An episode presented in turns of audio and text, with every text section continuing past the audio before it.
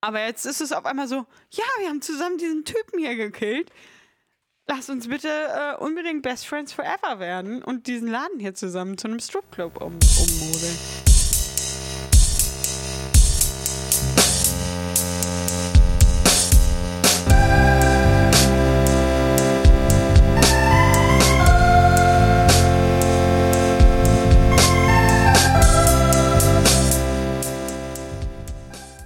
Und herzlich willkommen zu einer weiteren Folge von Gerade gesehen. Heute mal wieder mit einer Folge von Tulsa King. Doch bevor wir überhaupt äh, die, diese neue Folge gucken konnten, ja, mussten wir erstmal mit einem großen Problem uns auseinandersetzen. Ich dachte, ich gebe dir jetzt hier mal den Raum, ein bisschen über LG zu äh, ranten. Also ich habe jetzt nicht damit gerechnet, dass du das thematisierst, aber um aufzuklären, um was es geht, wir haben einen LG-Fernseher und der hat sich neulich selbst aktualisiert. Zumindest hat, glaube ich, keiner von uns auf Aktualisieren gedrückt, aber der hat immer wieder nachgefragt, so wie das die moderne Technologie gerne macht. Dass man einfach immer wieder penetriert wird mit diesen Aufforderungen, äh, doch äh, die Software zu aktualisieren. Und jetzt nach dem Aktualisieren konnten wir eine bestimmte App nicht nutzen und äh, das war sehr frustrierend. Darauf wolltest du hinaus, oder? Ja, darauf wollte ich hinaus. Aber ich dachte, du wär, wärst jetzt emotionaler. Also ich bin sehr frustriert mit diesem Betriebssystem von dem Fernseher. Ich weiß nicht, wie das anderen Leuten geht, aber ich finde, das ist von der Qualität, Ausstattung und Benutzerfreundlichkeit einfach unterste Schublade. Hm. Also das ist auch nicht mal vergleichbar mit einem Handy-OS-System. Ja, also allein schon dieser App Store, der sieht ja aus wie so ein, also wie 1990 vor, vor irgendwie so gefühlt. ja, dann kann man doch Jamba-Klingeltöne dort kaufen, glaube ich. Also ich hätte, bevor ich den Fernseher gekauft habe, wir haben ja jetzt den irgendwie ein halbes Jahr vielleicht, nicht gedacht, dass das irgendwie so die Problemstelle sein kann. Ich hätte gedacht, okay, mittlerweile sind solche Betriebssysteme kein Problem. Mhm. Da wird man irgendeinen Aufsatz nehmen, irgendwas, was schon da ist und darauf aufbauend dann vielleicht so ein bisschen sein eigenes Ding drauf machen. Und dann läuft das schon irgendwie Mhm. mit den, nötigsten Sachen. Aber das ist ja wirklich grausam. Also als ob das irgendwie drei Hobbyprogrammierer am Wochenende schnell für LG zusammengebastelt haben und dann müssen die Leute damit zurande kommen. Mein passendes Thema dazu wäre auch noch YouTube. Also man kann YouTube eigentlich auf dem Fernseher gar nicht nutzen, weil es einfach so zugekleistert ist mit Werbung. Also es Mhm. scheint ja wirklich äh, festzustellen, dass es sich um eine Fernsehanwendung handelt und dann kommt gefühlt jede fünf Minuten eine Werbung. Die ist zwar nur ein Spot lang, Ja, was aber, Aber- eigentlich ja noch viel nerviger genau. ist, als wenn sie mir jetzt fünf Spots zeigen und ich dann, keine Ahnung, 45 Minuten gucken kann und dann muss ich mir wieder fünf Spots angucken. Also damit könnte ich ja noch leben. Aber dass wirklich irgendwie alle fünf Minuten mein, mein ähm, Video unterbrochen wird, dafür, dass irgendjemand sagt, ich soll in die WhatsApp-Gruppe kommen oder sonstige Dinge. Kennst du diese Werbung? äh, WhatsApp-Werbung. Nee, nicht? WhatsApp-Werbung. Das sind, es sind so Werbungen, die sind sehr lustig. Äh, tatsächlich habe ich die hier bei dir auch noch nie bekommen, aber äh, früher mal zu Hause und viele Leute machen darüber Witze. Das sind dann irgendwelche Typen, die dann in, in so ein, in dieser Werbung zum Beispiel mit ihrem dicken Auto rumfahren und ihre Uhr in die Kamera halten und so. Und dann sagen, ich zeige dir, wie man in 30 Tagen 15.000 Euro verdient. Komm in die WhatsApp-Gruppe. So solche Werbungen, die kenne ich Ja. natürlich. Ja. Am besten sind ja die Werbungen, die eigentlich gar keine Da richtige Werbung sind. jemand drüber. Was Wo? macht er da? Da vorne. Was macht er da? Ja, der macht ein Foto von einem Bahnhof. Wie, der macht ein Foto von einem ba Ach so, ach so, da oben. Ah, okay. Ja. Also der unten, der hat fotografiert, wie die da gerade rübergeklettert sind. Ah, okay. Das sind ein paar Jugendliche, die hier gerade über die Bahnsteige Okay, ich hatte gerade Angst, dass ich jetzt sehe, wie jemand da, da runterfällt oder von der Bahn überfahren wird oder so. Also, Nee, das waren ein paar Jugendliche, die hier gerade für ein Instagram-Motiv wahrscheinlich ihr Leben riskiert haben. ja, das ist ja super. Was ja doch vielleicht die Aussage bekräftigen würde, dass es doch noch Evolution gibt. du meinst natürliche Auslese, oder was? Ja, ja. ja, gut, es ist ja jetzt nicht passiert. ja, Glück. aber hätte passieren können. Und dann Ja. hätten sie ihre Gene nicht weitergeben können. Es tut mir leid, ich bin richtig jetzt äh, hier schockiert. Also das ist, fängt ja heute wieder wie so eine Chaos-Folge an. ja, es ist doch hervorragend. Was also, ich eigentlich sagen wollte, ich kenne diese Form von Werbung, aber die ist ja meistens ja auch noch äh, so schlimm, dass äh, wenn du zum Beispiel äh, abends irgendwie das anmachst, YouTube, um irgendwas Ja. zu hören, dann Ja. kommt so eine Werbung. die aber die- dann 15 Minuten Genau, lang, das ja. ist dann eigentlich schon sozusagen so ein, ja, ein volles Video eigentlich, was Ja, das nervt abläuft. mich auch einfach absolut. Was soll das? Also dann soll YouTube doch einfach seine Spots irgendwie begrenzen auf äh, 30 Sekunden oder so. Ja gut, das ist deren Haupteinnahmequelle. Ich glaube, deswegen werden die da nichts äh, dagegen unternehmen. So, wo, wo waren wir eigentlich? Also wir waren bei LG-Fernseher, dann habe ich gesagt, mit YouTube. YouTube äh, ist es kaum nutzbar. Ja, also ich wüsste gern, ob das irgendwie nur meine Sicht ist. Oder Hm, Das weiß ich nicht, aber also ich muss sagen, ich hatte ja äh, bei mir zu Hause ja auch ein Smart TV, aber wirklich einen aus quasi der ersten Generation der Smart TVs. Und da war das mit dem App Store auch so und irgendwie schwierig mit Aktualisierung manchmal. Aber da habe ich das halt immer noch darauf geschoben, dass das halt, wie gesagt, eine der ersten Versionen an Smart TVs war, die vielleicht einfach da noch nicht technisch irgendwie so weit sind, obwohl man natürlich durch Updates natürlich immer auch nochmal nachrüsten kann. Aber ja, es scheint tatsächlich immer noch diese ähnlichen Probleme zu geben.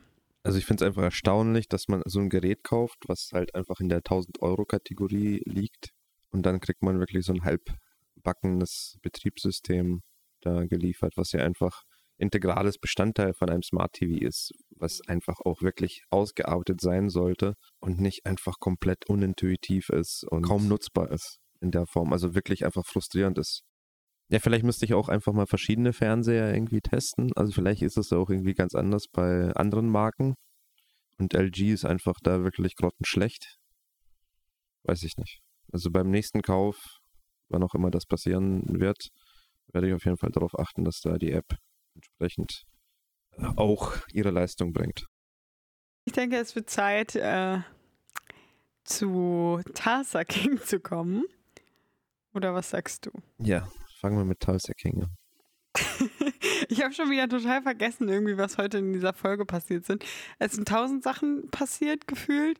Und äh, für So mich. kleinere Sachen, finde ich. Genau, ja, ganz viele so Kleinigkeiten, die jetzt irgendwie alle auch schon langsam verschwinden, außer dass er das Pferd gekauft hat. Das ist für mich noch sehr präsent. Das hat dich am meisten emotional ge gerührt. Ja, hat es auch. Ich war gerade so dabei, so irgendwie so ah, abzuschalten und dann hat er aber das Pferd gekauft und das fand ich toll. Dann, da war ich wieder dann bei Dwight, muss ich sagen. Also ich dachte Das mir, war ja so ein billiger Trick, um Ja. den Zuschauer wieder ja, na, ich, du, sympathisch äh, einzustellen Ja, gegenüber ich, Dwight. ich bin halt leicht zu beeinflussen. Was soll ich dazu sagen? Das hat bei mir ganz offenbar funktioniert. Ja, ich, ich habe auch darüber nachgedacht, wie könnte man diese Folge nennen, so als Überschrift. Und da ist mir eingefallen, alle lieben Dwight. Ja, das ist aber auch wirklich so, ne? Also irgendwie dieser Typ, der scheint ja überall ultra beliebt zu sein. Und jeder ist einfach froh, wenn er ihm einen Favor machen kann, äh, einen Gefallen tun kann. Und äh, Äh, äh, oh, der Andreas beschwert sich jetzt schon darüber, wie er die Folge zu schneiden hat. ihr wisst gar nicht, wie viele Äs ich wegschneiden muss. Das ist äh, wirklich Akkordarbeit. Ja, dann äh, muss ich vielleicht mal die Folgen schneiden. Ja, das musst du, glaube ich, wirklich mal machen. Einfach Ja. nur deine Äs. Also ich habe auch ein paar Äs, aber was du teilweise Äs. aneinander reißt an Äs, Äs. ist schon heftig. ähm, Ja, genau das. ja, rede du. Okay, um das ein bisschen in einen Kontext zu bringen. Es gibt einen weißen Gaul, der durch Talsa hindurch fegt, immer mal wieder. Und äh, Dwight macht sich da so eine Tradition draus, da irgendwie einen Kaffee zu schlürfen und diesen Gaul zu beobachten. Und Pferd. ja, oder Pferd.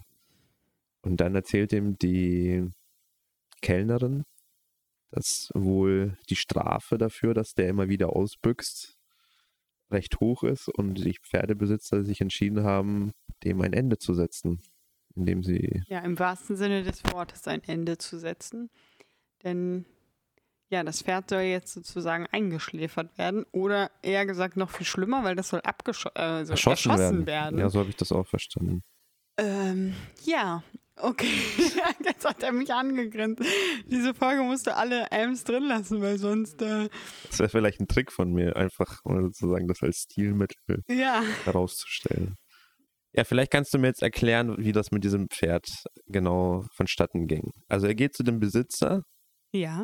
Zusammen mit dieser Kellnerin, die ja gerade auch ihren Job scheinbar gekündigt hat und jetzt dringend auf der Suche nach einem Job ist und wird scheinbar die Nanny von dem Pferd, was Ja. Dwight kaufen möchte. Der erledigt das Geschäft recht schnell mit irgendwie 300 Dollar und dann geht er zu der Pferderanch, um es dort unterzustellen. Wedelt da auch wieder mit Geldscheinen, was ja auch ein Standard-Move von Dwight ist. Ja. Aber die Ranch-Besitzerin ist nicht so erfreut aus irgendwelchen Gründen, die mir überhaupt nicht ja, offensichtlich sind. Also warum will sie dieses Pferd dann nicht haben? Warum will sie nicht das Geld von Dwight haben? Gerade wenn er nicht mal sozusagen da sein wird, um irgendwelche Reitstunden zu nehmen. Oder ja, also er ist ja einfach ein Kunde in dem Moment. Wa- wa- Was hat sie jetzt gegen ihn? Ich glaube, sie mag ihn einfach nicht und sie weiß, dass er Ärger bedeutet. Deswegen will sie ihn da eigentlich nicht haben. Ja. Du wolltest es gerade Ich sagen. kann nicht, ich kann nicht, also ich kann, ich kann so nicht äh, reden. Ich kann so nicht arbeiten. Ich muss die ganze Zeit, also das ist jetzt einfach, ich, ich kann das nicht. Das ist, Du kannst es. Du kannst es. ja, aber jetzt denke ich die ganze Zeit nur dran, nicht M sagen, nicht M sagen, nicht M sagen. Und kein anderer Gedanke hat mehr Platz in meinem Kopf. Also sie hat einfach eine Antipathie und deswegen sagt sie hier, eine Woche Ze- Zeit hast du und dann muss das Pferd weg sein. Ja, Das und zudem, glaube ich, ist es auch noch so, dass sie ja da einen Reitstall ähm, betreibt, der irgendwie renommiert ist. Also ich glaube, das sind gegebenenfalls auch alles irgendwie ihre Pferde oder so. Und das sind alles Pferde, die äh, erfolgreiche Sportler sind, in Anführungszeichen, wenn du weißt, was ich meine. Und ja, Andreas, also das musst du auch rausschneiden, dieses knisterndes Papier. Und Rede weiter. wir müssen eigentlich diese Folge jetzt schon löschen. Das ist einfach. Ja. Ähm, worüber habe ich gerade gesprochen? Andreas. Über Sportler. Über Sportler. Ja, Pferde. Ja, das sind alles äh, ja, Starpferde. Und deswegen will sie jetzt nicht diesen, dieses Dulli-Pferd da haben. Keine Ahnung. Weiß was ich, was ihre Gründe sind. Wieso Ja. muss ich immer die Gründe von Leuten Ich dachte, du hast das verstanden und ich habe mal wieder irgendwie was nicht mitbekommen. Und deswegen habe ich dich gefragt. Nee, es wird mir jetzt auch nicht zu 100% klar, warum das so ist. Ich kann das nicht, Andreas. Ich kann das so nicht. Ich kann das nicht. Es ist ganz, ganz, ganz schlimm. Was? Ja, nicht M zu sagen. Musst du durch. Ja. Ähm.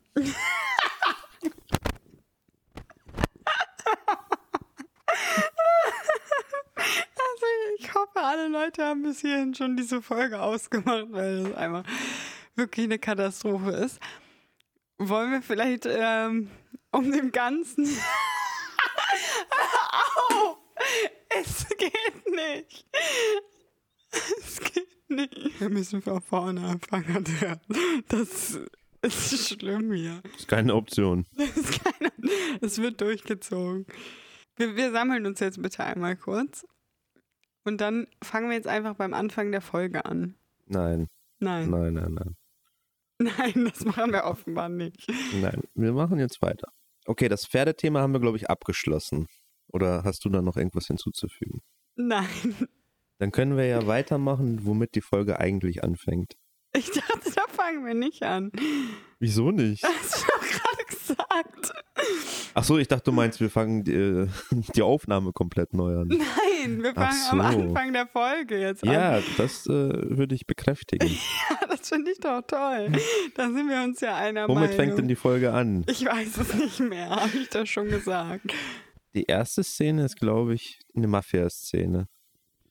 Also da sitzen die und beraten sich, was sie machen sollen mit Dwight. Ah, okay, ja. Ja, ich erinnere mich. Weil dunkel. Dwight hat ja einen Kollegen von denen hingerichtet.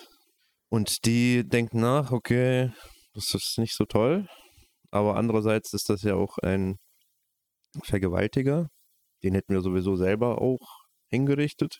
Von daher eigentlich sozusagen nichts passiert. Aber andererseits hat er ja auch irgendwie hier unsere Gesetze nicht befolgt oder ist aus der Spur sozusagen. Ich glaube, hier sieht man auch wieder ganz schön, dass wieder diese jüngere Mafia-Fraktion wirklich eher anti-Dwight ist und sagt, wir müssen hier was machen, das geht so nicht, bla bla bla. Und dieser ältere Typ dann eher noch so auf der Seite von Dwight ist, oder?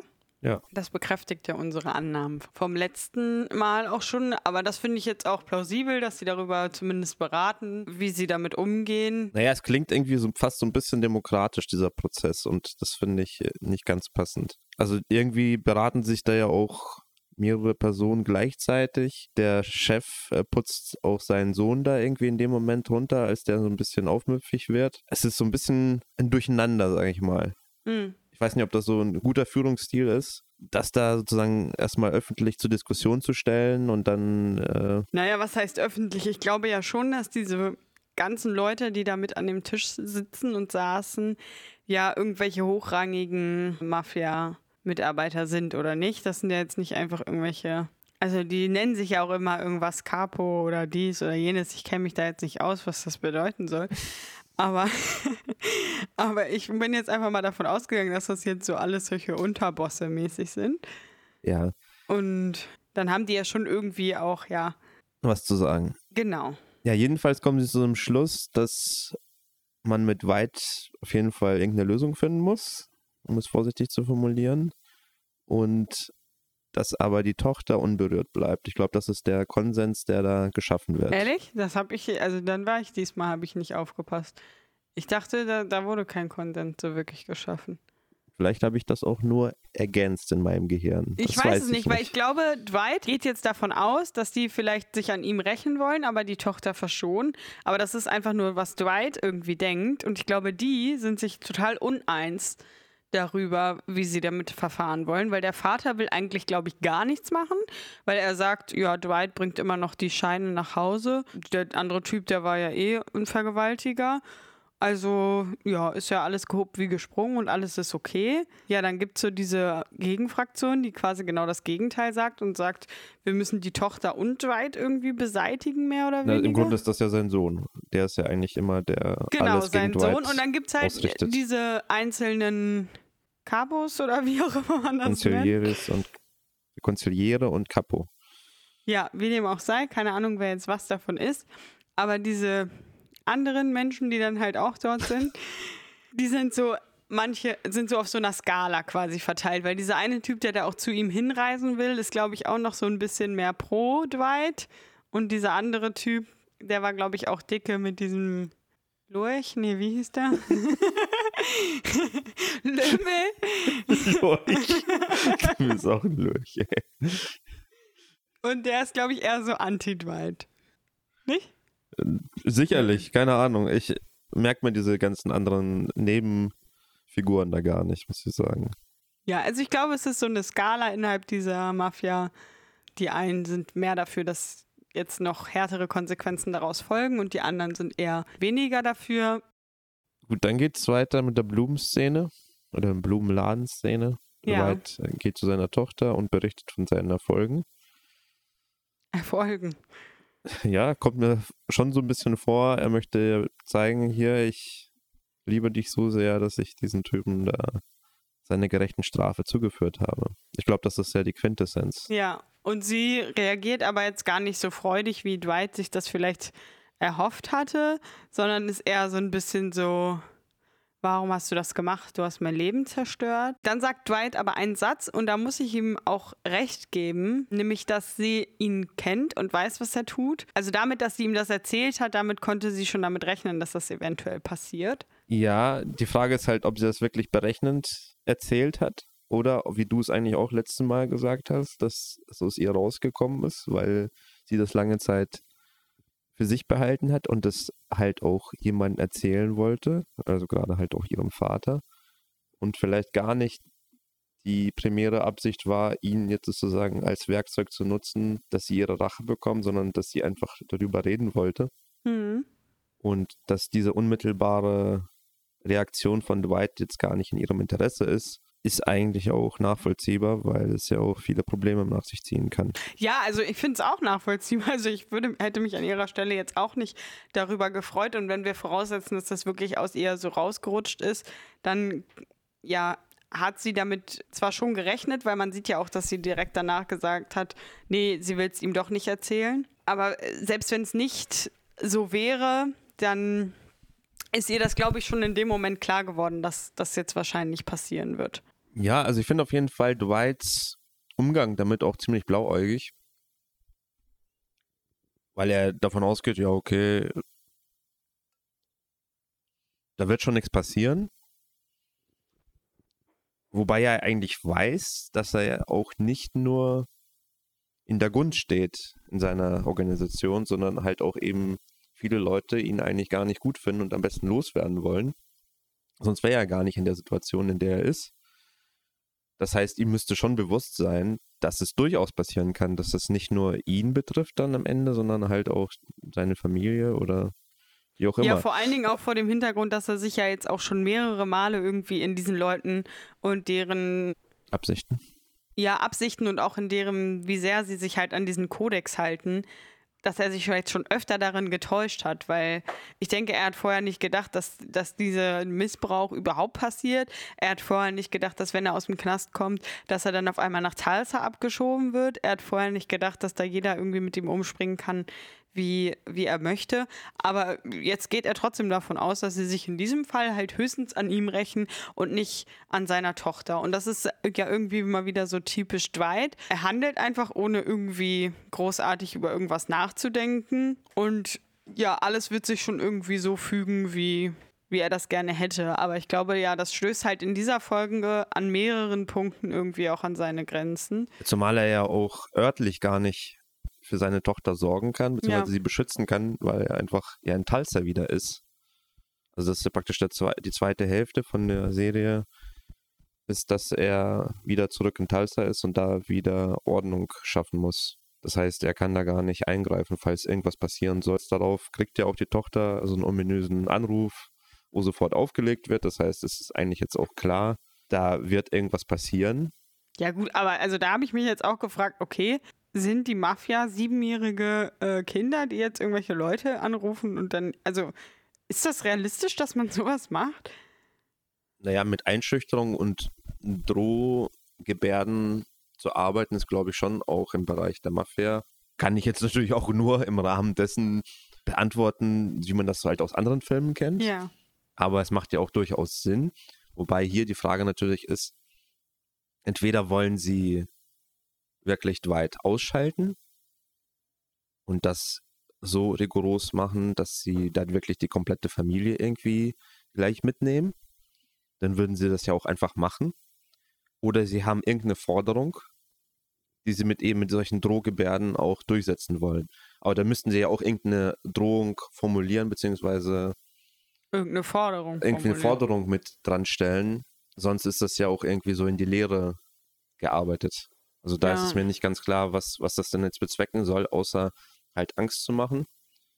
Und gerade bei Dwight haben sie ja eigentlich jemanden, der sich nicht wirklich einschüchtern lässt, beziehungsweise der ja wahrscheinlich auf sowas tendenziell mit sofortiger Gewalt auch reagieren würde. Ja. Das heißt, da würden sie ja eigentlich sich auch äh, nichts Gutes machen. Ja, oder sie wollen genau machen. das provozieren, ne? dass er halt nochmal irgendwie eine Aktion startet, sodass dann auch irgendwann dieser Oberkapo oder wie auch immer sagen muss, okay, wir müssen jetzt was machen, weil der ist vollkommen außer Rand und Band hier gerade. Ja, das könnte sein, dass das halt so von diesem Sohn ausgeht, dass der einfach noch ein bisschen Öl ins Feuer gießen will, um da die Provokation zu schaffen, die zu so einer Eskalation führt. Ja, aber bis jetzt passiert in dieser Richtung eigentlich nicht mehr wirklich was, doch, oder? Doch, doch. Also der Mann der Tochter wird am ah, Ende ja, zusammengeschlagen. Beziehungsweise ich dachte ja eigentlich, dass er vielleicht sogar getötet wird.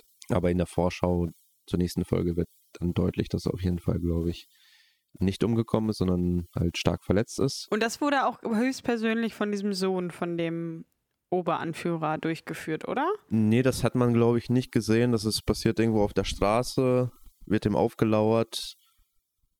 Und ich weiß gar nicht, ob man ein Gesicht von dem Täter sieht. Vielleicht ja, aber ich konnte es nicht zuordnen, weil das irgendwie so, Ja, wenn ich dann so glaube, ein ich Nebencharakter hatte das, war. ich hatte das äh, so mir gemerkt, dass das der Typ war. Aber ja, wie so oft wissen wir es nicht mehr genau, was da passiert ist.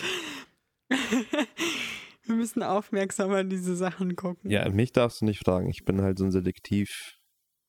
Ja, ich glaube, Äh, dass er das war, aber wir wissen wir wissen es nicht. Es ist ja auch, glaube ich, nicht so äh, entscheidend. Also, dass das aus der Richtung kommt, ist, glaube ich, äh, sehr offensichtlich. Ja, das ist auf jeden Fall klar. Und ansonsten, was noch in diesem New York-Mafia-Kontext passiert, ist, dass Dwight diesen einen Typen, der noch so ein bisschen pro, pro Dwight eingestellt ist, anruft, mit ihm ein persönliches Gespräch versucht zu führen. Das er will er aber nicht am Telefon machen, sondern er bittet ihn halt, oder naja, bitten ist vielleicht ein bisschen übertrieben. Fordert ihn auf. Er fordert ihn auf, äh, halt nach Tarsa zu kommen, sodass äh, die beiden in einem Gespräch halt irgendwie das weitere Vorgehen besprechen können, sodass sich die Lage zwischen den einzelnen Angehörigen der Mafia da entspannt. Ja, aber das ist auch irgendwie schon ein bisschen komisch, weil er hätte ja auch vor der Abreise nach Tulsa nochmal zu dem Paten hingehen können, nochmal ein klärendes Gespräch führen können. Er reist ja einfach so wieder ab, lässt sozusagen seine Tochter da in dieser Situation zurück Ja, und hofft dann, dass das irgendwie schon gut geht und initiiert zwar diesen Gesprächsversuch, aber also es wirkt alles schon sehr chaotisch und nicht durchdacht. ja da das auf jeden passiert. Fall. Aber er ruft ja diesen anderen Typen erst an, nachdem seine Tochter diesen ominösen Anruf erhalten hat. Das heißt, ich würde jetzt einfach mal davon ausgehen, dass Dwight wirklich gedacht hat, dass seine Tochter aus dem Spiel gelassen wird und jetzt quasi durch diesen Anruf mehr oder weniger eines Besseren Aber er hätte das ja auch durchaus mit denen abklären können in einem Gespräch nochmal nach dieser Aktion. Hätte er nochmal wirklich. Vor oder nach dem Anruf nach- der Tochter? Äh, bevor es überhaupt dazu kommt, hätte er vor der Abreise nochmal sich mit denen zusammensetzen können, um das gleich irgendwie in vernünftige genau, aber Bahnen zu lenken. das, äh, er hat das ja glaube, hat komplett das- vermieden. Er, er ja. hat ja gesagt, ja, das wird schon irgendwie so sein. Genau. Aber ich meine, das ist ja nicht so, dass er da gerade irgendwen, ja, irgendwie das Auto geklaut hat oder so, äh, sondern der hat da irgendwie ein Mitglied von der Mafia umgebracht.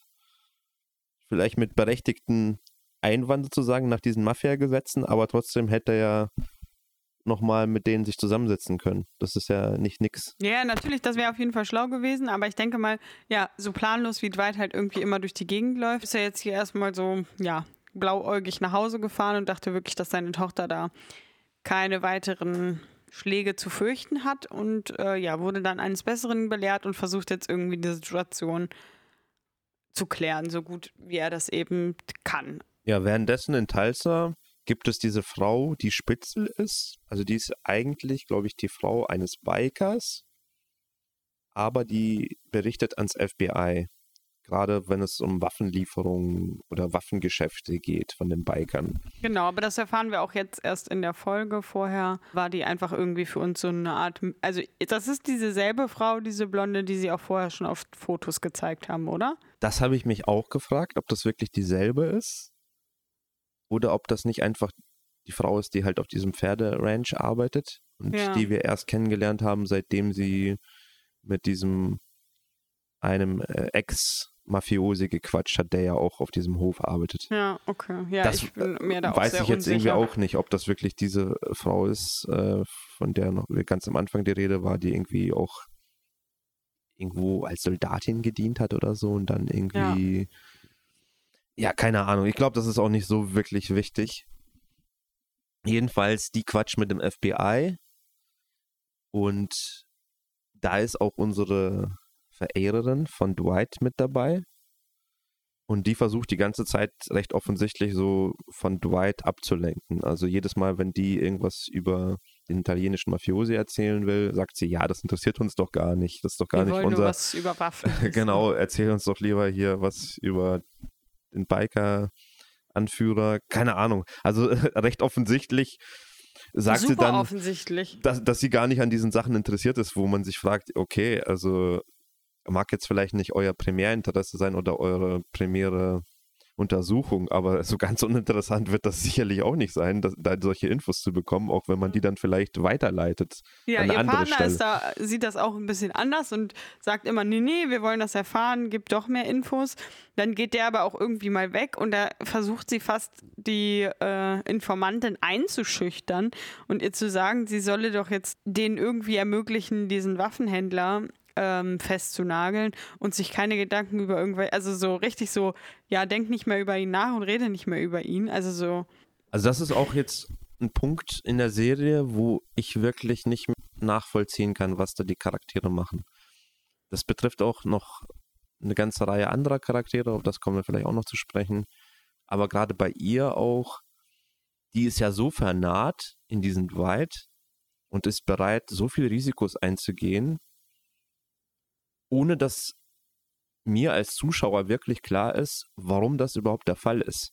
Ja, sie hat mit dem irgendwie eine Nacht verbracht. Sie scheint sich mit ihm recht gut zu verstehen. Aber was sie da wirklich als Einsatz bringt, steht halt in keinem Verhältnis zu dem, was wir von dieser Beziehung bisher gesehen haben. Im Ja. Grunde hat sie ja auch zuerst gesagt, sie will gar nichts mit ihm zu tun haben. Dann ist sie halt irgendwie wiedergekommen. Ja gut, äh, war halt irgendwie noch so eine Anziehung da. Okay, von mir aus.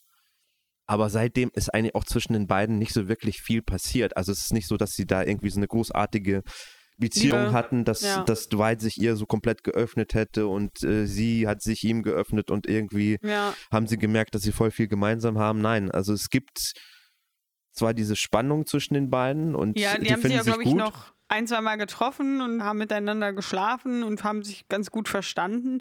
Aber jetzt nichts, was einem so den Eindruck von wirklich einer tiefgehenden Liebesbeziehung oder. Ja, aber sie ist ja praktisch schon eine Komplizin von ihm geworden. Also sie trifft sich ja nochmal mit ihm und erzählt ihm eigentlich, ja, es gibt laufende Ermittlungen bezüglich äh, den und den Sachverhalten.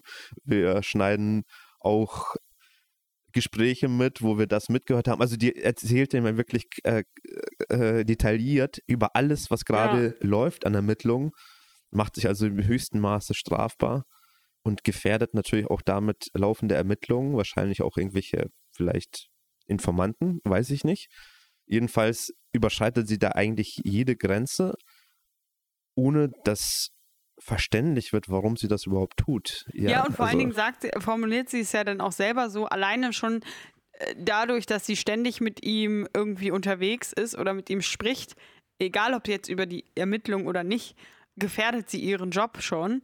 Und also dadurch, was sie jetzt macht, gefährdet sie ihren Job ja einfach, ja, zu Recht, zu 100 Prozent. Und Ja, vor allem, es, sie kann sich auch nicht mal darauf berufen, dass sie nicht wusste, wer das ist, weil sie ja, glaube ich, ganz am Anfang haben sie ja auch ein Briefing, wo ihnen erzählt wird, das ist hier unser Mann, auf den müssten wir Acht geben. ja. Zumindest erinnere ich mich so, war ja, das noch in der nicht ersten bei ihrem Folge? ersten Treffen. Das ist noch nicht bei Nicht ihrem vor dem ersten, Treffen, ge- aber danach vor dem direkt. zweiten Treffen, glaube ich, wusste sie das schon und hat sich dann ja bereitwillig äh, weiter mit Dwight getroffen. Also vielleicht auch, wenn, also was man, was sie jetzt höchstens als Ausrede nehmen könnte, wäre zu sagen, ja, dass sie jetzt dachte, dass er der Kriminalität den Rücken zugekehrt hat, aber auch das würde ich ihr nicht wirklich. Äh, Nee, also sie weiß ja eigentlich, dass äh, er verstrickt ist in Ja. verschiedenste Sachen. Er leugnet es zwar, aber es ist irgendwie auch so ein bisschen witzlos, weil Ja. Da offensichtlich einfach auch Gespräche mit abgehört wurden. Sie sieht auch, dass er sich da irgendwie geprügelt hat anhand seiner Handverletzung. Das scheint sie aber auch alles nicht so wirklich zu stören. nee. Also vielleicht ist sie halt auch in der Form irgendwie gestört, dass sie super angezogen ist durch solche Kriminellen. Das kann ja auch durchaus sein. Ja. Aber dann muss man das vielleicht auch irgendwie anders rüberbringen in der der Serie. Also so ist es auf jeden Fall für eine normale Person nicht nachvollziehbar, dass die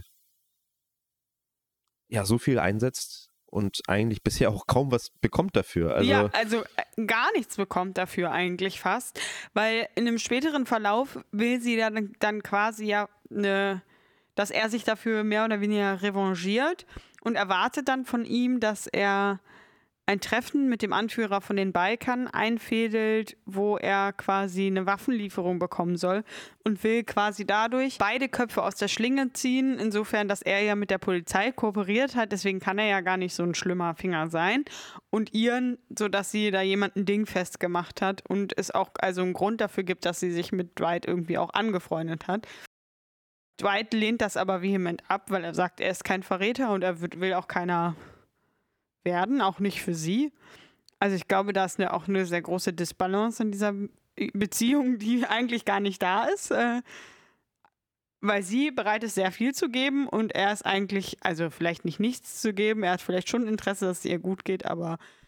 Ja, also das bleibt auf jeden Fall unklar und ich glaube, das ist auch einfach handwerklich ein Verschulden der Serie, dass das nicht klar wird. Also es ist jetzt nicht irgendwie Absicht, den Zuschauer so hängen lassen, sondern es ist, hat die Serie einfach nicht geschafft, diesen Charakter glaubhaft rüberzubringen, warum er so handelt, wie er, wie er es tut. Es passt jetzt einfach in die Serie und deswegen passiert es so. Und dazu frage ich mich auch noch, warum sich ständig die Polizei oder auch irgendwelche anderen Leute so in der Öffentlichkeit treffen, dass quasi jeder die sehen könnte. Diese Informantin hat sich mit denen einfach in irgendeinem Diner getroffen, wo er jetzt quasi jeder eigentlich vorbeikommen könnte, wenn er möchte. Die beiden haben sich auf einer Bowlingbahn getroffen. Also gehen die jetzt einfach davon aus, in diesen Läden ist so wenig los, da wird sie schon niemand sehen? Oder? Ja, gerade deswegen ist es ja eigentlich so gefährlich, weil die ja so exponiert sind ja. in dieser Öffentlichkeit, wo aber einfach so wenig Leute sind. Wo sich auch niemand zufällig treffen würde und sich dann vielleicht, also weißt du, was ich meine? Das ist ja nicht so, dass, dass man so einen angerempelt hat und dann unterhält man sich kurz. Das würde ja so, das könnte man noch jedem erzählen, so dass es irgendwie äh, aus einer Situation entstanden ist. Aber wenn dann nur zwei Leute sind und die reden miteinander, ja, dann haben die sich da schon auch äh, mit Absicht getroffen. Ja, also ich weiß nicht, wie man solche Treffen am besten planen kann, aber das scheint auf jeden Fall nicht die optimalen Bedingungen zu sein. Okay, also das ist der eine Charakter, der sehr komisch handelt. Der zweite Charakter folgt sogleich. Das ist der Besitzer von dem Grasladen. Ach, der, der. ich dachte, der, der, du meinst den anderen. sitzt zu Hause, dann klingelt das FBI bei ihm und seine Bude wird auf den Kopf gestellt, sein Tresor wird ausgeräumt und er kommt dann in der Kneipe an, wo sozusagen die Mafiosi sich treffen, also beziehungsweise die Truppe von Dwight. Und er ist eigentlich auch überhaupt nicht aufgebracht oder so, sondern er ist, er sagt halt so ein bisschen bitter, ja, ich komme jetzt hier gerade von so einer FBI-Verhörung und mein Tresor wurde leer geräumt. Aber er ist, halt sehr ruhig. Also ist ja, jetzt gut, auch nicht aber er ist ja die ganze Zeit so, egal was er erzählt, so als ob überhaupt nichts los wäre und total emotionslos und äh, unbeteiligt.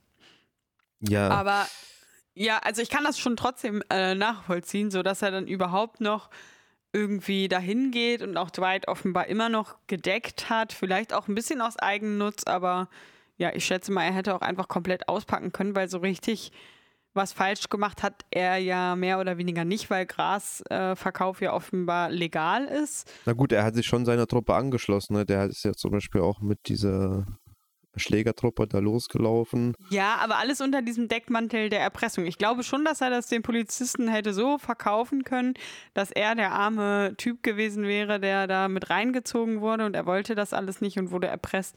Und wenn er jetzt die Aussage machen würde, dann würde ja. er schon seinen Kopf da aus der Schlinge ziehen können. Das macht er aber nicht, sondern er deckt Dwight, wie gesagt, von mir aus auch ein Stück weit aus Eigennutz und ist, fühlt sich dem auch so loyal gegenüber, dass er jetzt da auch auftaucht und ihm quasi davon erzählt. Und ab dem Zeitpunkt, wo Dwight dann sagt, er hätte das auch alles schon vorhergesehen und hat die, das Geld aus seinem Tresor gerettet, ist er dann ja auch so total. Also dann ändert er ja total seine Einstellung zu Dwight. Vorher war er immer ja so ein bisschen so, hm, eigentlich habe ich da gar keinen Bock drauf und ich hätte es lieber so wieder wie vorher. Und jetzt ist er so, dass er sich quasi freut, dass Dwight da ist. Und also verstehst du, was ich meine? Ja. Das wundert mich dann auch eher. Genau, also nachdem Dwight das Geld wieder sozusagen auf den Tisch packt, ist er ja so froh, umarmt ihn, es ist alles super. Darf ich mit euch essen? Genau, also es ist so eine richtig innige Beziehung auf einmal auch wieder. Da frage ich mich, Moment mal, bevor Dwight da war, hattest du doch ein super entspanntes Leben und hast äh, Kohle kassiert, ohne dass du diese ganzen Stress hattest. Ja. Also es, es war ja nicht so, dass er irgendwie am Rande der Verzweiflung war Ja. und sein Geschäft richtig mies lief und Dwight ihm irgendwie geholfen hätte. Nein, Dwight ist ja dahin gekommen und hat sich ins gemachte Netz, äh, Nest gesetzt. Und hat Da- da- Probleme geschaffen, wo keine waren. Genau, also der hat diesem Typen furchtbar viele Probleme eingehandelt, aber trotzdem ist er davon begeistert. Ja, und von- er war gerade in, den, in der letzten Woche oder den letzten zehn Tagen erstmal in, in, in Gewahrsam von diesem ähm, Schlägertrupp, von diesen Bikern Ja, äh, und wurde da aufs Übelste bedroht. das und hat er dann, nicht mal erzählt, glaube ich. Also Das wo, äh, Oder glaube ich, hat er zumindest nicht thematisiert, vorausgesetzt, ne? dass, dass, dass man das schon wusste. Und dann wurde er, von der F wurde er vom FBI irgendwie hops genommen. Und er ist trotzdem noch so pro Dried und sagt, ja, also eigentlich ist ja super, du hast ja mein Geld hier gerettet, dann ist ja alles gut. Aber die, das FBI wäre niemals in seinen Laden gekommen. Genau, also er hat eigentlich ja nichts gewonnen. Man könnte jetzt vielleicht wirklich wohlwollend einwenden, ja, er hat eine Form von Kameradschaft erfahren, so was er vorher vielleicht nicht gehabt hat. Das wäre jetzt so das einzige Argument, was man vielleicht bringen kann, dass er irgendwie in seinem Leben sonst nie dieses äh, soziale Gebinde gehabt hat Ja, und deswegen sich okay. freut, Teil einer Gruppe zu sein. Aber mir persönlich wäre das ein bisschen zu wenig. Und der Charakter scheint mir ja auch sehr so ein, auch eher ein Eigenbrötler zu sein und auch eigentlich froh zu sein, wenn er seine Ruhe hat. Ja, Von also daher das würde für mich auch nicht hinreichen als Passt, Erklärung. passt mir das halt auch nicht wirklich als Erklärung. Und insofern wäre es fast irgendwie passender gewesen, wenn der mal wie mal zur Wenn der halt den äh, verraten richtig. hätte oder so. wenn, wenn er entweder ihn verraten hätte oder zumindest hier mal ausgerastet wäre, ein bisschen aus seiner Haut gefahren wäre. Mhm. Nicht so dieser Standard, oh, ich bin super entspannt, sondern auch mal wirklich jetzt hier, äh, das kann doch nicht sein, ne, dass du in mein Leben gekommen bist und jetzt hier einfach alles hier auf den Kopf gestellt hast, ne? Es ist, läuft jetzt alles einfach nur total daneben. süß. Aber nö, Er Äh, sagt nur so, ja, vielleicht wäre es besser gewesen, äh, ich hätte das FBI gerufen, als du das erste Mal in den Laden gekommen wärst. Aber so richtig so, als ob er es eigentlich gar nicht wirklich bereut, dass er das nicht gemacht hat, sondern Ja, also man kann natürlich jetzt auch vielleicht noch einwenden, vielleicht hat er einfach zu viel Gras genommen und äh, sein Gehirn ist einfach schon so unter Wirkung davon, dass Ja, er halt sich anders verhält. Aber das reiht sich halt für mich auch so diese Überschrift ein, alle lieben Dwight. Also ja, und aber es passt auch zu dem, was du noch gesagt hast. Und zwar, dass diese Serie manchmal die Handlung einfach dem anpasst, was sie jetzt gerade da zeigen wollen. Weil ich glaube, dass man dann mit diesem Essen auch ganz schön gesehen hat, dass Dwight es jetzt also geschafft hat, dort in Tulsa diese Mafia-Strukturen herzustellen mit random Typen, die überhaupt nichts mit der Mafia zu tun haben. Aber er hat ja jetzt quasi auch, genau wie es in New York ist, irgendwie so vier Typen, die da mit ihm das machen, auch wenn das alles irgendwelche, ja, Idioten eigentlich mehr oder weniger sind, hat er es jetzt geschafft, sich da diese Struktur auch wieder genauso aufzubauen, wie er das vielleicht gewohnt ist. ja. Und durch dieses Essen an diesem Tisch, so weißt du, das, ich glaube, das sollte das so ein bisschen darstellen, dass er das jetzt hat, was er ja quasi sein, in New so York haben Metapher, ja. wollte. Genau. Ich dachte tatsächlich eben, dass du gar nicht auf ihn hinaus willst, sondern auf den Besitzer von dieser Bar. Auf den wollte ich auch noch heraus. Okay, ja gut. Das Dann äh, bin ich jetzt einfach mal erstmal gespannt, was du sagst, weil das fand ich auch so ein bisschen so, okay. Naja, er macht ja diesem Besitzer das Angebot, hier, ich steig bei dir ein. Du könntest ja hier noch ein bisschen neuen Anstrich gebrauchen. Vielleicht kann man hier das ein bisschen ändern, vielleicht eine Band spielen lassen und, Und der ein so, paar ja, Tänzerinnen. genau, ein paar Tänze, also eigentlich ein Strip-Lokal irgendwie Ja, so draus machen, so der Klassiker Das für, ist eine für coole Bar, echt. Also das mit Live-Musik vielleicht, okay. Aber warum will man da jetzt einen Strip Stripclub draus machen? weil das, glaube ich, zur Mafia gehört. Jeder Mafiosi hat immer einen Stripclub. ja, das aber ist so warum ein denkt Klischee. jetzt eigentlich Dwight, dass er 20 Jahre im Gefängnis war, also gar keine Ahnung hat, was jetzt gerade aktuell ist in, in der äh, gastronomischen und iberischen äh, Szene, dass er jetzt da hinkommt und sagt, also ich weiß, wie das läuft. Du brauchst ja ein paar Tänzerinnen und Ja, weiß ich nicht, vielleicht hat er viel Literatur gelesen in, in seinem Gefängnisaufenthalt. ja, das mag sein. und sich da immer im Puls der Zeit gehalten. Jedenfalls, ich glaube, das Wichtige für ihn ist da der Punkt O, äh, Musik, Live-Musik und da fällt ihm ein, er spielt ja auch gerne Musik und er könnte seine eigene Hausband sein. Da freut er sich irgendwie fast am meisten drüber. Aber es bleibt noch so in der Schwebe, ob es dazu kommt. Dwight, ja, und bis hierhin denke ich mir auch noch, ja, okay, so von mir aus. Ja. Weil es, natürlich hat das ja für ihn einen Vorteil. Da würde jemand ein bisschen Geld investieren in seinen Laden und ähm, ja, er Wobei könnte vielleicht auch noch Musik machen, aber es hat natürlich auch ganz viele Nachteile und er sagt jetzt nicht, zumindest nicht direkt, ja, darauf habe ich gewartet, so wie irgendwie gefühlt jeder andere dem Dwight irgendwelche Angebote macht. Ähm, sondern zögert das erstmal hinaus. Dann wird aber auf einmal dieser Laden angegriffen. Nein, nicht auf einmal. Das hat ja auch mit Dwight zu tun, der ja vorher Verhandlungen geführt hat mit dem Biker-Boss. Ja, ich meine jetzt auf einmal ja. in dieser Situation auf einmal. Nicht, dass ja. das so aus dem, also dass es dafür keinen Grund gab. Auf diesen Biker-Boss können wir gleich auch nochmal zur Sprache kommen. Aber auf jeden Fall wird dabei fast der Vater von diesem äh, Typen erschossen. Der, der hat vorher das Geld aus der Büchse geklaut. Ja, ist das der vorher, Vater? Der vorher Geld aus der Klingelbüchse geklaut, also aus dem Trinkgelddose. Äh, wir sind uns auch nicht so 100% sicher, aber eigentlich, äh, glaube ich, haben wir, da wir das beide unabhängig voneinander gesehen haben, dass er da irgendwo Geld rausgenommen hat. Äh, ja. Aber Vielleicht war das so ein Gimmick, so ein verstecktes Gimmick. Ja, so, so der, der, Vater, der bei seinem Sohn in der Kneipe irgendwie. Ja, mein Gott, wenn er jetzt einen Dollar rausgenommen hat, soll er das ja auch machen, ne? Aber es sah schon so ein bisschen aus, als ob er, als die abgelenkt gerade reden, sieht ja, man halt im so, Hintergrund, oh, dass er da sich da irgendwie so einen Schein rauszieht. Nehme ich mir mal so ein Scheinchen. Ähm, ja, aber auf jeden Fall wird er dann fast dabei äh, angeschossen oder erschossen. Ja, vor allem der Typ, äh, dieser Biker-Typ, der stellt sich halt draußen hin und ballert einfach mit einer Schrotflinte, glaube ich, einfach so durch, durch die Fenster. Durch die Gegend, ja. Also es ist nicht so, dass er irgendwie reinkommt und sozusagen aus naher Distanz sein Opfer erledigt. Nein, der stellt sich halt draußen hin und versucht so auf 20 Meter Entfernung ja, wahllos auf die zu schießen. Ja. Auf jeden Fall holen Dwight und dieser Biker-Typ sich dann beide auch Waffen und verlassen quasi das Lokal und schießen dann auch auf den Typen. Und ich weiß jetzt nicht, wer den erschossen hat. Weißt du, hast du das mit? Nee, ist aber auch unwichtig. Und plötzlich danach sagt er, yo, das mache ich mit dir, diese Bar. Hä? Das, diese Logik hat sich mir auch überhaupt nicht erschlossen, weil ich dachte, okay, also wenn jetzt hier täglich Schießereien stattfinden, wird sich das wahrscheinlich auf dein Geschäft nicht so gut auswirken. Ja, vor allen Dingen ist der Typ ja auch auf Bewährung draußen und muss ja eigentlich auch wirklich aufpassen, was der macht und was er in Verbindung gebracht wird. Und ich glaube, dass das für ihn und es schien mir auch bis zu diesem Zeitpunkt so, dass er darauf auch irgendwie Wert legt, jetzt nicht nochmal in den Knast zu kommen. Aber jetzt ist es auf einmal so, ja, wir haben zusammen diesen Typen hier gekillt. Lass uns bitte äh, unbedingt Best Friends Forever werden und diesen Laden hier zusammen zu einem Stripclub um, ummodeln. Ja, also was könnten sich da die Drehbuchautoren gedacht haben?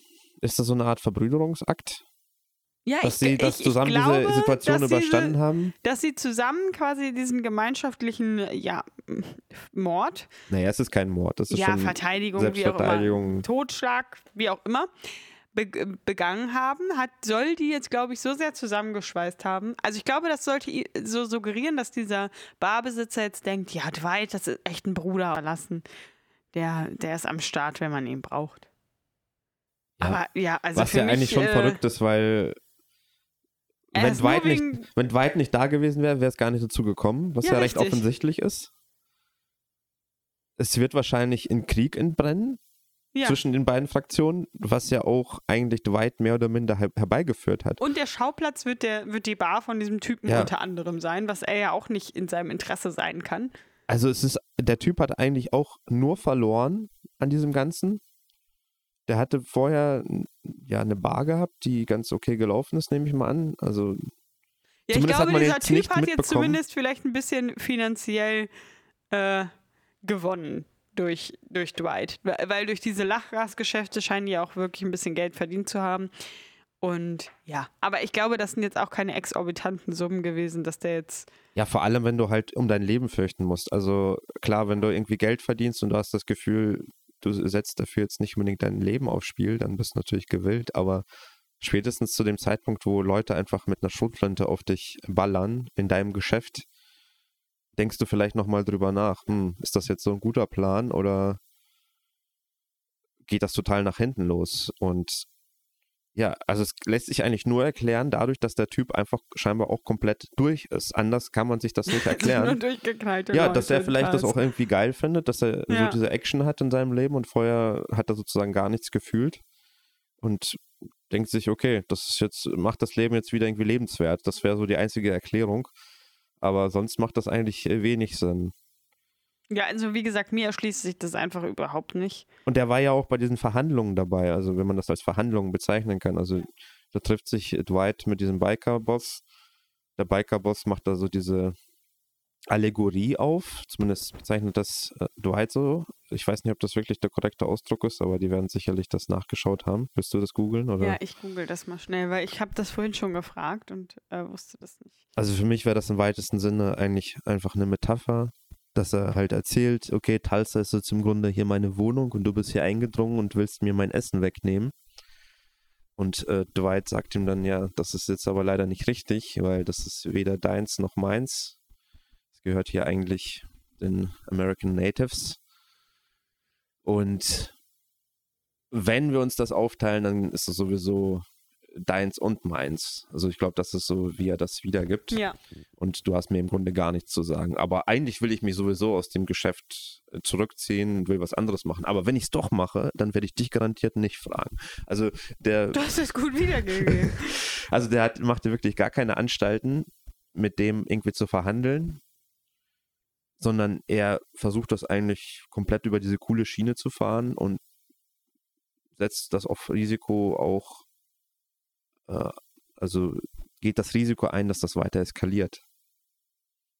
Weil er ihn ja auch überhaupt nicht irgendwie respektvoll behandelt. Also man hat ja eigentlich schon bei der Szene das Gefühl, dass dieser Bikerboss schon, schon auch gewillt ist, da eine diplomatische Lösung zu finden. ja, Also der ist ja nicht so, dass er irgendwie komplett da ausrastet und ihn irgendwie beschimpft oder so, sondern er versucht das ja irgendwie dem auch zu erklären, warum er das nicht gut findet, was der da gemacht hat. ja, und versucht irgendwie auch eine gütliche Lösung zu finden, wie die beide jetzt ihr Geld verdienen können in Tulsa, ohne dass sie sich dazu sehr. Ja, aneinander geraten. ja. Und Dwight äh, ist eigentlich wieder so richtig planlos. Nö. Stößt nicht. einfach den Kopf. Ja. Also richtig, er blamiert ihn ja richtig Ja. vor den Leuten, die da mit dabei sind, blamiert er den ja, Ja. einfach auch komplett, weil der ja vollkommen sein, ja, sein Gesicht irgendwo verloren hat, weil ja Dwight einfach so gar nicht darauf eingeht, ihn also überhaupt nicht als bedrohlich wahrnimmt genau. und einfach ja sich dann da vom Acker macht. Und der andere Typ ist jetzt quasi sogar einfach gezwungen dazu, irgendwas zu machen, Ja. weil er sonst einfach als ja. Lusche vor seinen äh, Jungs dasteht. Und das äh, ja, kann er auch nicht machen. Kurzer Einschub, was eine Allegorie ist. Eine Allegorie ist ein Stilmittel, bei dem ein abstrakter Sachverhalt durch ein komplexes Bild dargestellt wird. Eine Alle Allegorie umschreibt in der Regel abstrakte, also schwer fassbare Begriffe wie Gerechtigkeit, Freiheit, Tod oder Liebe und macht sie dadurch verständlich. Du kannst zwei unterschiedliche bildliche und sprachliche Allegorien, ist ja auch egal. Auf jeden Fall, ja, schwer fassbare Begriffe oder Umstände werden mit Hilfe von Bildsprache. Also ist doch eine Unterkategorie von Metapher auch, oder nicht? Metapher ist doch auch ein bildlicher Ausdruck, einfach. nee, Metapher ist kein bildlicher Ausdruck, sondern es ist Mhm. Eine Übertragung, oder nicht?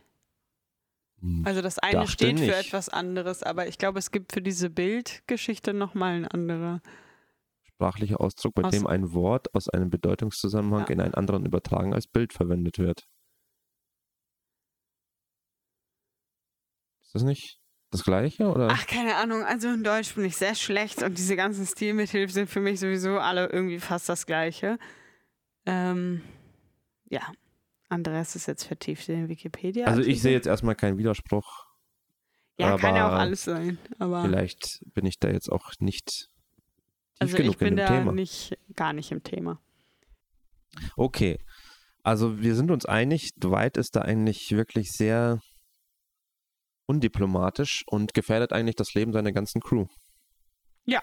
Und der Barchef ist da ja mit dabei, als sein Konziliere sozusagen. Was auch immer ein Konziliere. Ich glaube, sowas wie eine rechte Hand, einfach so ein oberster Berater Ah. von dem Ah. Mafia-Boss in dem Sinne. Ja, okay. Und der scheint ja damit kein Problem zu haben. Er findet es witzig, habe ich so das Gefühl. oder er findet es cool. Und ja, irgendwas dazwischen. die unmittelbare Konsequenz erlebt er dann und findet das auch gut. Ja, das Also- ist doch super. Läuft, läuft bei denen. Läuft bei Dwight auf jeden Fall, weil er verkackt alles und alle finden es toll. Genau, so muss man es machen. Also irgendwas scheint er richtig zu machen, aber wir wissen nicht was.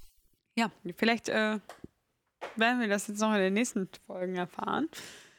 Aber ich denke, es wird sich jetzt erstmal nochmal zuspitzen, seine unüberlegten Handlungen. Also ich glaube, es hat sich ja jetzt schon sozusagen zugespitzt. Also wenn man am Anfang dachte, Dwight ist eigentlich jemand, der auch mit Plan und Bedacht vorgeht, fand ich so in den ersten Folgen. Hm. Wobei man sich natürlich auch bei einigen Aktionen drüber streiten kann. Aber es, äh, so wie du sagst, es spitzt sich eigentlich immer weiter zu. Also Ja, letzte Folge ist er einfach hingegen so- komplett ausgerastet, hat einfach sofort gehandelt, ohne Ja. irgendwie drüber nachzudenken, was da die Konsequenzen sein könnten. Diese Folge, pff, Unterredung mit diesem anderen Gangsterboss, ach Quatsch. Ich kann da einfach hinfahren und äh, dem auf die Füße treten. Also ist schon interessant, was der jetzt äh, macht. Ja, und also er ist auch so, so super irgendwie nur äh, bei sich, weil eigentlich ist doch auch sein Ziel, zum Beispiel seine Tochter zurückzugewinnen. Und ja, alles, was er macht, äh, ist dem irgendwie so gar nicht zuträglich. Und dann kümmert er sich auch irgendwie dann doch gar nicht um sie und sagt einfach, es wird nichts passieren. Er ruft an. Er und ruft ja, einmal er an. ruft einmal an, aber danach, er meint zwar so, soll ich jemanden schicken? Und sie sagt nein und er schickt dann auch niemanden, aber zu dem Zeitpunkt ist er ja selber schon eigentlich davon ausgegangen, okay, die halten sich jetzt doch nicht daran. Ja. Also, Ja, also er, auch bei dieser Situation ist er eigentlich nicht in der Kontrolle, sondern er hat eine Vermutung, dass das Ja. irgendwie funktioniert. Aber gegeben der, Ma äh, der Umstände kann er sich da eigentlich überhaupt nicht sicher sein. Also im Gegenteil. Er muss eigentlich davon ausgehen, dass das in die Hose geht und er müsste da eigentlich seine Tochter schützen. Oder halt, wenn er sich rächen wollte für sie, das irgendwie anders angehen. Ja. Auf keinen Fall so. ja, ganz, ganz komisch. Also er ist wirklich nicht dieser Mafiosi, wo man denkt, okay, das ist einer, der wirklich mit Köpfchen arbeitet und nicht nur mit Muskeln, sondern er ist wirklich so der, die Brechstange. Ja.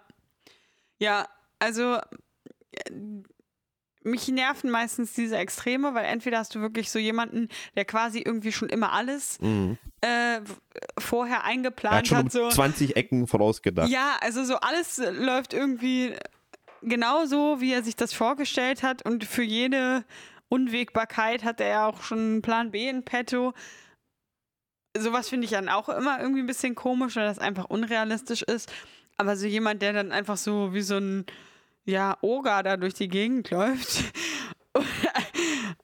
das finde ich auch irgendwie. Und es passt auch nicht zu, zu diesem, der hat ja so ein souveränes Auftreten und so ein Da müsste er auch entsprechende Erfahrung eigentlich mitbringen. Ja, Aber er ist ja wirklich eher so jemand, den man wirklich als Schläger dann einsetzt, so von seinem von, se- von seinen Fähigkeiten Ja. her. Er ist ja niemand, der eigentlich wirklich in die obere äh, Riege der Mafia gehört, sondern jemand, der irgendwie auf unterster Ebene mal so Sch Schulden eintreibt und halt wirklich der Mann fürs Grobe, aber nicht jemand, der halt so eine Vereinigung auf höherer Ebene leitet. ja.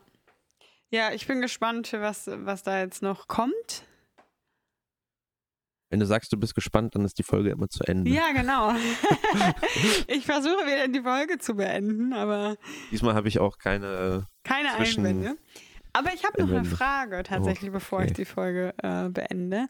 Und zwar, äh, ja, wir sind ja jetzt schon bei zwei Drittel der Serie angekommen und mich würde mal interessieren, wie jetzt deine Wahrnehmung der Serie, ob die sich schon verändert hat oder ja, wie, wie beurteilst du die und würdest du ab dieser, würdest du dafür eine Cook-Empfehlung rausgeben, obwohl ich hoffe, dass die Leute, die diese Folge hören, zumindest, wenn sie in Erwägung ziehen, die Serie zu gucken, das auch gemacht haben.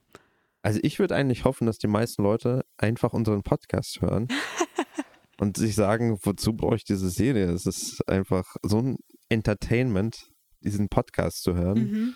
Da brauche ich gar nicht mehr diese Serie reinzuziehen. Ja, das ist, so ist es. man kriegt ja hier auch den Inhalt mit, man kriegt diesen Vibe mit. Das Ja, der Inhalt auch wirklich richtig strukturiert dargestellt. Man weiß genau, was jetzt da passiert ist. Ich fände es geil, wenn jetzt jemand aufgrund unseres Podcastes einfach so das nochmal drehen Geschichte müsste. So. Ja, oder nochmal äh, halt das nachdrehen stille müsste, Post so gut praktisch. ist. Ja, genau.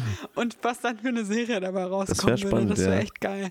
Nein, aber du hast schon recht, natürlich, klar. Ähm, was hast du gesagt oder was hast du gefragt? Wie, meine gefällt's ein. dir? Wie ist dein Eindruck? Also es ist, glaube ich, schon eine unterhaltsame Serie. Aber ihre Schwächen werden immer deutlicher, je weiter die Serie voranschreitet. Mhm. Das ist mein Gefühl. Und würdest du Also noch diese weiter Löcher gucken, werden wenn wir immer es nicht größer. im Podcast besprechen würden? Ich glaube, so wirklich so als kurzweiliges ähm, Entertainment, so irgendwie zum Essen oder so, finde ich das okay. Aber es ist jetzt nichts, wo ich irgendwie drauf brenne, okay, ich muss unbedingt die nächste Se äh, Folge se sehen, bin gespannt, wie es da jetzt weiterläuft. Ja, nee, das nicht. Also es ist wirklich leichte Unterhaltung. Sechs von zehn. 5,5. Okay. Weil also unter fünf guckt man ja eigentlich nicht. Ist das so? Also, ja, würde ich schon Warum? sagen. Warum? Ja. Naja, Warum ich. gerade unter 5? Was, wieso ist das bei 50 Prozent? Guckt man es nicht. Ja, das ist dann halt einfach ungenügend und ungenügend äh, macht keinen Spaß zu gucken, oder nicht? Du hast so eine jetzt Schule, schulische Ansicht drauf sozusagen. Unter 50 Prozent ist ungenügend, oder was ist das dann für Ja, so ungefähr. Also wenn, wenn mir nicht mal die Hälfte des Films irgendwie oder der Serie Spaß macht. Achso, du meinst sozusagen 50 Prozent ist äh, sozusagen dann Leid und 50 Prozent Freude und wenn es sozusagen unter diesen 50 Prozent ist, dann überwiegt äh, das Schlechte und dann guckt man es nicht. Ja. Okay. Ja, das, Siehst du das bei dir anders? Würdest du einen Film mit drei gucken? Also dem du selbst eine drei Nein. gibst, würdest du sagen, oh, wir gucken ihn mir nochmal an? ich glaube, das ist ja auch eine Frage, wie man diese Skala sozusagen eicht. Also wenn du jetzt wirklich sagst, die Skala beruht darauf, 10 wären sozusagen, ich habe während der 100 Prozent der Laufzeit hatte ich ein positives Gefühl und das ist für dich eine 10 und 50 Prozent entsprechend bei 5 und so weiter, dann macht das durchaus Sinn, das so zu machen. Aber man muss ja die Skala von 1 bis 10 nicht zwangsweise so einteilen. Ja, aber wie machst du das? Das ist ja meine Frage. Also ich habe nicht so an sowas gedacht, wie du jetzt gedacht hast, sondern ich hätte jetzt vielleicht gedacht, eine 10 ist für mich vielleicht etwas wie der beste Film in diesem Genre überhaupt. Also sozusagen so eine relative Skala vielleicht. Ja, aber selbst dann würde ich ja sagen, alles unter fünf ist eigentlich nicht mehr so wirklich, ja, guckenswert. Mm, Warum? Weil es könnte ja dann einfach sein, dass du einfach alles über fünf ge- gesehen hast und dann bist, möchtest aber noch was in dem Genre vielleicht gucken, dann bleibt dir nichts anderes übrig, als auch mal eine 4 zu gucken. Ja, aber ist ja dann enttäuschend. das ist dann zwar enttäuschend äh, gemessen an dem, was du zuvor geguckt hast, aber immer noch. Aber wenn du jetzt meinst, dass einfach in diesem Genre überdurchschnittlich gute äh, Produkte erstellt werden und dann selbst eine 4 noch ganz gut ist. Oder Also was meinst du? Also ich finde deine Skala gar nicht schlecht. Also so wie du das jetzt definiert hast, finde ich es eigentlich ganz gut, weil es halt eben davon auch un- unabhängig ist, wie das Genre selber performt. Ja. Das finde ich eigentlich ganz gut. Aber wie gesagt, man muss ja nicht zwangsweise die Skala so Ja, das äh, benutzen. Und ich glaube, nicht zwangsweise ist das so, wenn die Leute das so bewerten. Ja, ich glaube, viel ist auch einfach so Intuitiv auch. intuitiv und so, ja, fühlt sich jetzt an wie eine 6 oder fühlt sich jetzt an wie eine 4 oder so.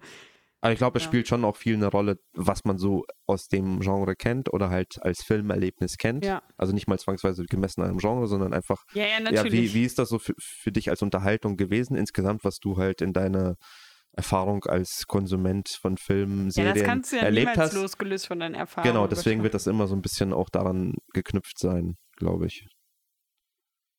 Aber worauf ich hinaus wollte, also für mich schafft eben dieser, sie- diese Serie nicht ganz diesen Balanceakt zwischen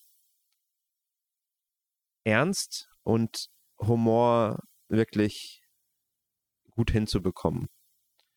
Weil das haben wir auch schon letzte Folge so ein bisschen gemerkt, da war ja wirklich diese Szene, wo plötzlich dieser Gewaltexzess ist und dann hat das wi- wirklich so einen sehr ernsten Anstrich, der aber dann fast auch wiederum irgendwie komisch wirkt,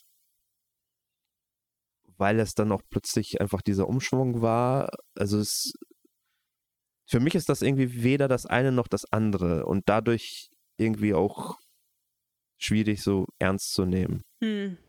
Und manchmal wird es jetzt auch einfach irgendwie so super abstrus. Also wie sich manche Leute verhalten, einfach nicht mehr nachvollziehbar. Und das nicht mal aus einem lustigen, also das hat ja nicht mal einen lustigen Beweggrund, dass das so ist, sondern ja.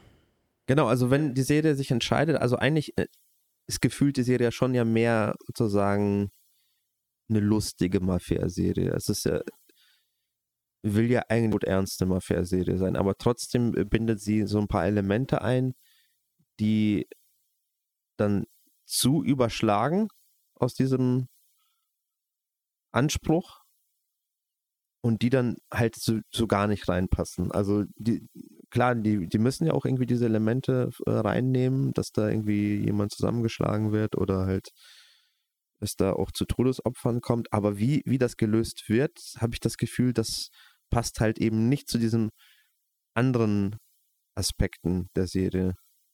Es fügt sich nicht gut zusammen. Es wirkt wie so ein Puzzle, aber da wurden so so so ein paar Teile wirklich mit Gewalt reingedrückt. Und da sieht man halt auch einfach, ja. dass es sich nicht einfügt.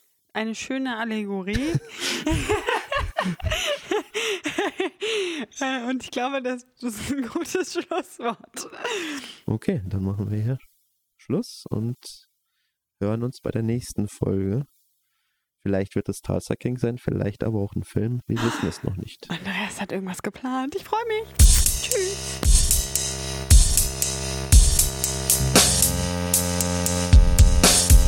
Bye.